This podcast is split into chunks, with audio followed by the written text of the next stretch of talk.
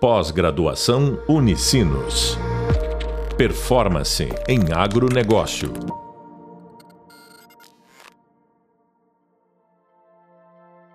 Olá, tudo bem? Seja bem-vindo ao podcast da disciplina de Gestão Financeira no Agronegócio. Eu sou a professora Fernanda Bassani e nesse podcast nós vamos abordar a estrutura de capital de empresas do agronegócio onde nós vamos analisar um estudo sobre análise do endividamento geral e financeiro. Para abordar esse tema, eu quero compartilhar com vocês um artigo que foi publicado na revista ABC Custos, aqui da Unicinos, no ano de 2013. O nome desse artigo é Estrutura de Capital de Empresas do Agronegócio, uma análise do endividamento geral e financeiro no período de 2004 a 2011. Esse artigo ele traz algumas referências bem interessantes com relação ao referencial que nós estamos estudando nessa etapa da nossa disciplina e também algumas análises que foram feitas em empresas que estão listadas na Bovespa. Por isso achei ele bem pertinente para esse momento do nosso estudo. Então nós iniciamos justamente abordando essa estrutura de capital que é baseada no endividamento ou nas decisões de financiamento que é a maneira pela qual as empresas organizam e também difundem a entrada de recursos, constituindo-se aí numa relação fundamental para a obtenção dos mesmos. A estrutura de capital nas empresas ela é oriunda de duas fontes de recurso, ou seja, elas vêm do aporte do capital de sócios ou dos proprietários, ou mediante a obtenção de financiamento ou empréstimos de capital de terceiro. Nessa última situação, a gente deve considerar a questão relacionada à alavancagem financeira, que tem como pressuposto, então, a utilização de parte de recursos de terceiros nesse intuito de aumentar o lucro sobre o capital próprio. Esse pressuposto, ele tem como objetivo estabelecer o capital de giro e também manter a empresa competitiva no mercado, estabelecendo a diversidade das bases de financiamento como importante fator de fornecimento da entidade. O tema estrutura de capital ele tem sido muito recorrente nas pesquisas de finança nos mais variados segmentos econômicos. Esse estudo que nós estamos analisando, ele aborda a estrutura de capital de empresas que integram o setor do agronegócio brasileiro, levando em consideração aí as mudanças havidas nessas áreas econômicas e também a relevância que esse mesmo tem para a economia brasileira. Então, conforme dados que foram divulgados pelo IBGE, o setor da economia que mais cresceu no segundo trimestre lá de 2012 foi o agropecuário, com uma extensão aí de 4,9% em relação ao primeiro trimestre do referido ano. De acordo com dados do Centro de Pesquisa Avançada em Economia, em 2011, a participação do agronegócio no desempenho do país correspondeu a 22,7%. Já os números que estão sendo divulgados pela página eletrônica do Ministério da Agricultura indicam que em 2011 o PIB do agronegócio brasileiro avançou 5,73%, totalizando aí 942 bilhões.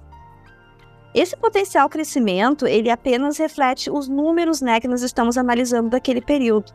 Mas cabe destacar aí a participação do agronegócio do PIB nacional aumentando ano após ano. No que se refere ao volume de recursos que estão então disponíveis para esse setor, conforme o Ministério da Agricultura, o crédito rural tem aumentado ano a ano, superando aí a cifra de 200 milhões nos anos de 2010 e 2011, sendo 23 milhões disponibilizados via BNDES.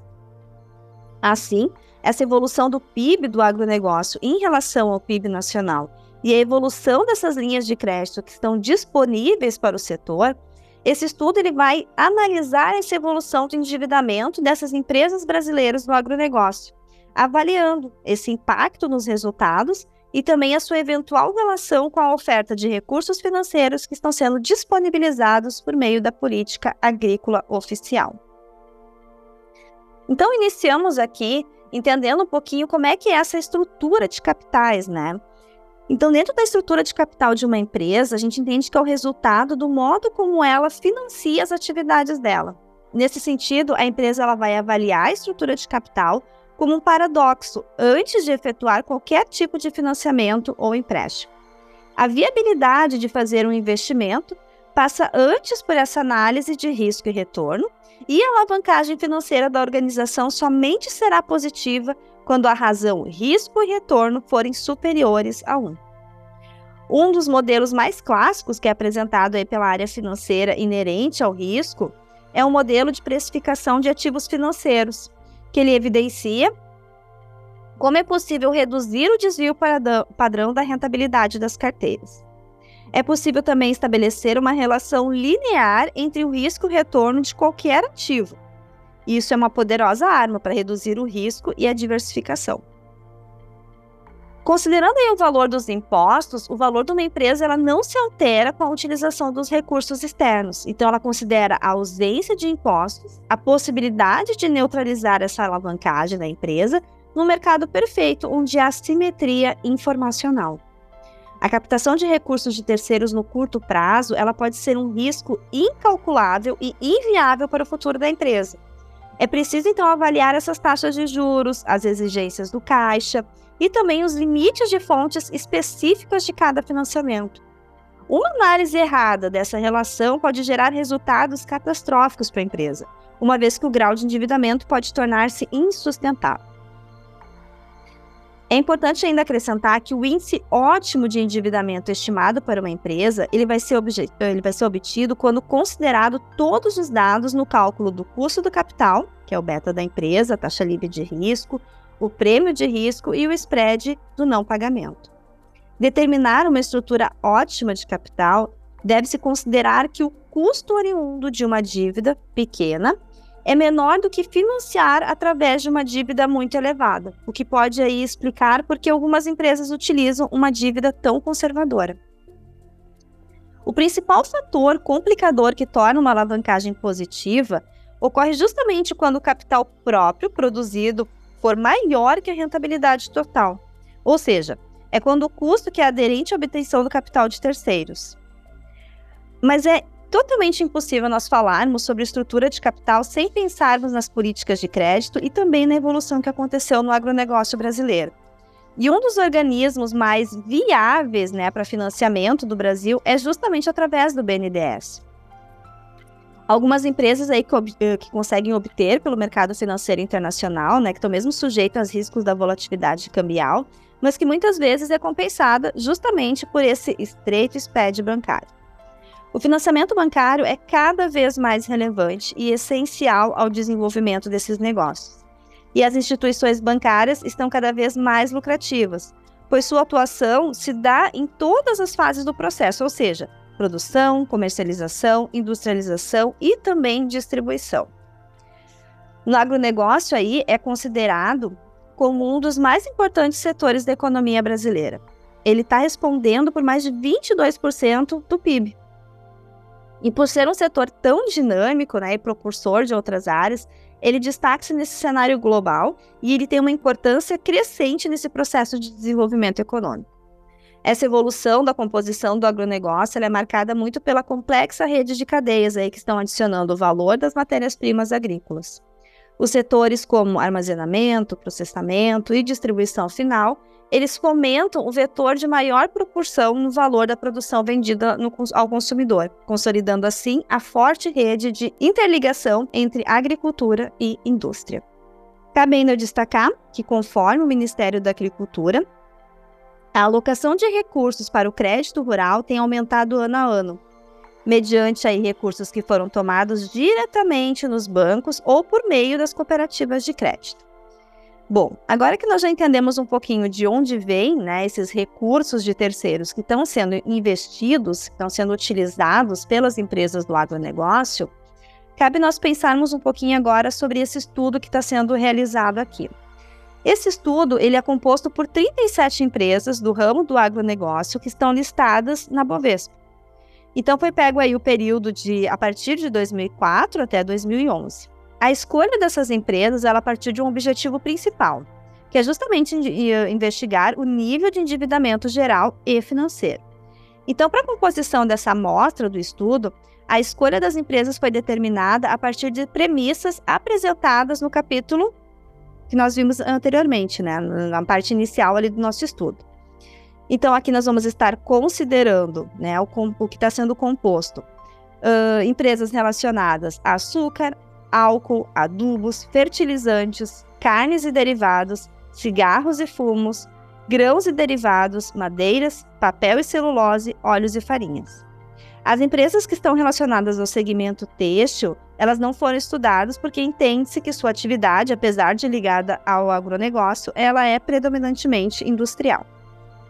Por fim, então, a amostra se reduziu a 23 empresas do ramo de agronegócio. Toda a coleta de dados financeiros e econômicos dessas empresas foram obtidas através da página, então, da CVM e da Bovespa.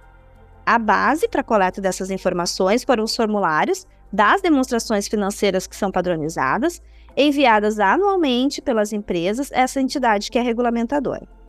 A partir desses dados foram calculados o endividamento geral, bancário, assim como os indicadores de lucratividade e rentabilidade de cada empresa em cada ano que foi analisado.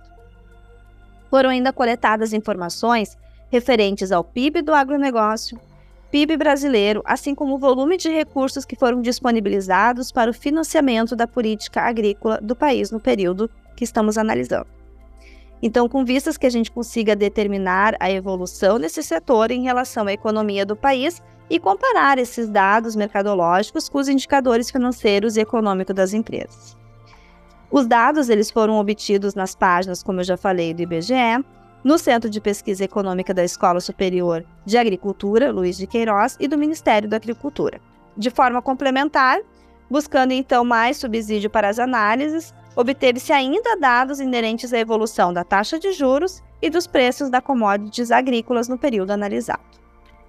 Analisou-se então a evolução dos índices de endividamento geral, de endividamento bancário, da lucratividade, da rentabilidade, além do PIB do setor e também o volume de crédito destinado ao segmento. Utilizando-se aí estatística descritiva, foi feito também uma análise de correlação e uma análise de variância dos dados.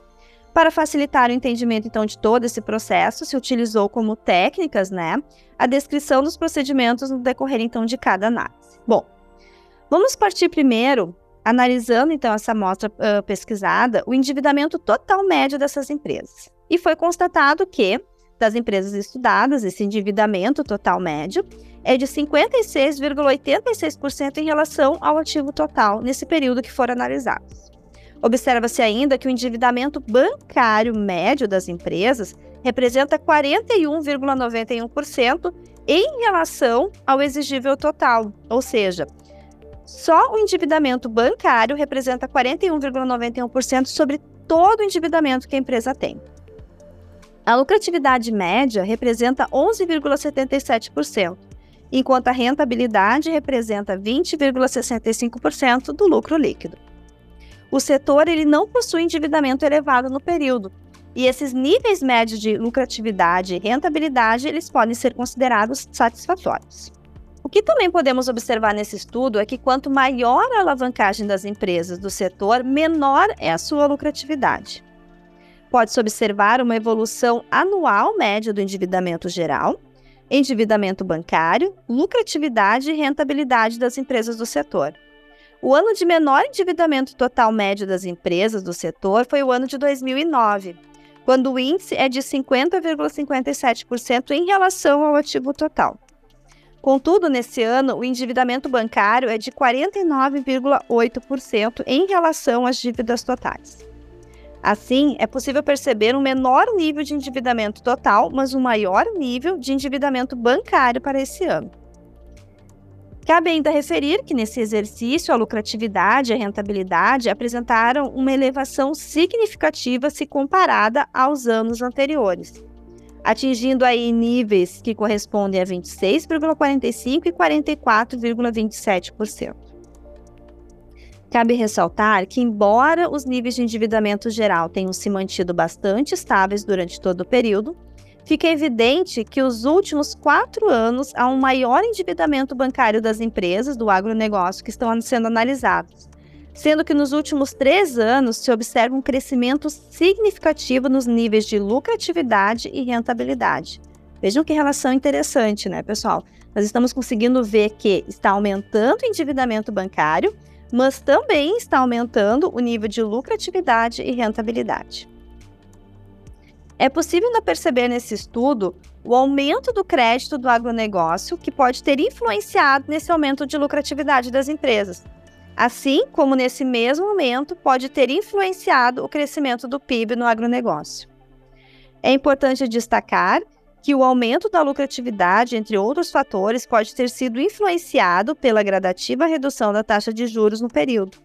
E esse fator pode ser atribuído às melhorias na estrutura de mercado financeiro de crédito que contribuíram, então, positivamente para aumentar a eficácia na alocação de recursos econômicos que diminuíram, assim, a taxa de juros. O estudo ainda identifica que a média de recursos que estão destinados ao agronegócio por meio do crédito agrícola registrou significativo crescimento, praticamente duplicando de valor no último quadriênio. Então, o volume médio de recurso que está sendo disponibilizado no setor ali no período de 2004 a 2009 foi de 48 milhões de reais. Já no quadriênio seguinte, que representa de 2008 a 2012, a média da evolução de créditos disponibilizados e investidos no agronegócio atingiu um nível médio de 88 milhões. Ou seja, praticamente dobrou essa linha que foi destinado, esse crédito que foi destinado para o agro. O estudo ainda verificou que a média de endividamento das empresas no setor entre 2004 e 2007 foi de 0,57 uh, 0,58.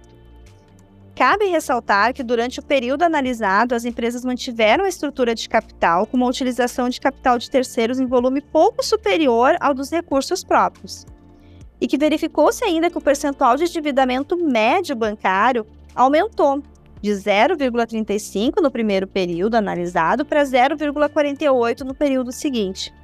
É possível observar ainda que esse endividamento bancário maior no quadriênio referente a 2008 a 2011, ele é significativamente estatístico.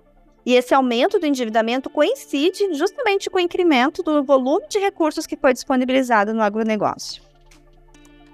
Ainda é possível observar que nesse primeiro período, analisando a lucratividade média, ela correspondia a 3,74% com relação à receita líquida. Contudo, quando analisado o segundo quadriênio, a representatividade da lucratividade aumentou para 19,71%, também com relação a essa receita líquida. Isso confirma o aumento expressivo da lucratividade média das empresas no agronegócio nesse segundo quadriênio.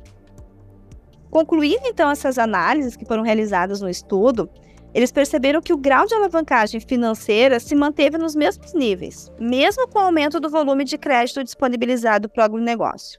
Houve um aumento do endividamento bancário e, a partir deste fato, pode-se então inferir uma possível relação com o aumento dos recursos disponíveis e queda da taxa de juros. Em relação a essa evolução da lucratividade e da rentabilidade, o que se observa foi um aumento que pode estar relacionado ao preço das commodities, a redução das taxas de juros que também ocorreram nesse período analisado. Todos esses fatores, entretanto, não promovem uma alteração relevante no perfil da estrutura de capital das empresas. Cabe ainda destacar que os resultados dessas análises, né, que foram possíveis através desse estudo, revelaram que a estrutura de capital dessas empresas ela não se alterou, ela se manteve praticamente entre 56,86%. Que observou-se, por outro lado, que a composição do endividamento é diferente, representada nos últimos anos por um expressivo aumento no endividamento relacionado às operações bancárias, revelando um perfil de dívida diferente daquele endividamento lá no primeiro quadriênio que foi analisado, de 2004 a 2007. E esse fato é coincidente com o aumento da lucratividade e da rentabilidade dessas empresas a partir de 2008. Foi possível verificar também que a elevação dos índices que foram oriundos de programas governamentais interferiu positivamente na lucratividade das empresas nesse segmento, determinando aí uma elevação significativa do PIB e relacionados também ao PIB do agronegócio e do país. Por outro lado, percebeu-se o aumento do endividamento dessas empresas com bancos oficiais. Mesmo observando que o endividamento geral não sofreu grandes alterações nesses anos, referiu-se apenas negativamente no índice médio de lucratividade dessas empresas do setor. Entretanto, não se pode afirmar que essas mudanças no perfil de endividamento sejam um fator determinante para este aumento. Bom, esse estudo aí, pessoal, nos permitiu ver a importância também de conhecermos a estrutura de capital e a forma como essas análises também são importantes para nós identificarmos a movimentação que está acontecendo dentro do agronegócio. Você acabou de ouvir, então, um podcast sobre a estrutura de capital de empresas no agronegócio, um estudo sobre a análise do endividamento geral e financeiro. Foi possível conhecer, através dos resultados desses estudos, que as análises mostram não haver uma mudança na estrutura de capital das empresas nesses anos que foram analisados, e que a composição do endividamento se representa de uma forma diferente, sendo mais significativa no endividamento bancário, referente, então, evidenciando esse perfil de dívida para o primeiro, do primeiro para o segundo quadriênio. É importante que você complemente seus estudos com a leitura do tema 3 do e-book e também com a videoaula sobre os tópicos iniciais de gestão financeira. Nos encontramos no próximo podcast. Bons estudos e até breve. Pós-graduação Unicinos. Performance em agronegócio.